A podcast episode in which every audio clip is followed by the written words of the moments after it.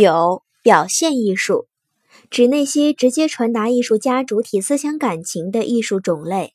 这类艺术表现出创作主体的强烈主观因素，其中反映着艺术家的审美理想。在作品中，艺术家的情感流向是作品的主宰和灵魂。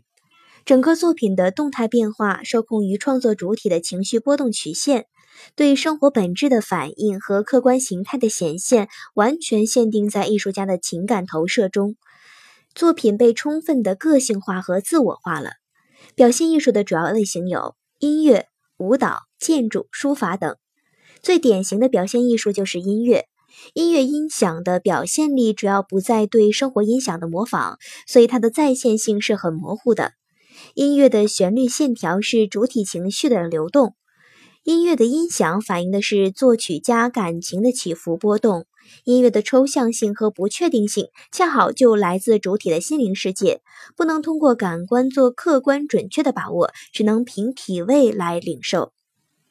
表现艺术是相对于再现艺术而言的，再现艺术的审美重心在于对客观生活模仿，表现艺术的重心在于主体精神的直接披露。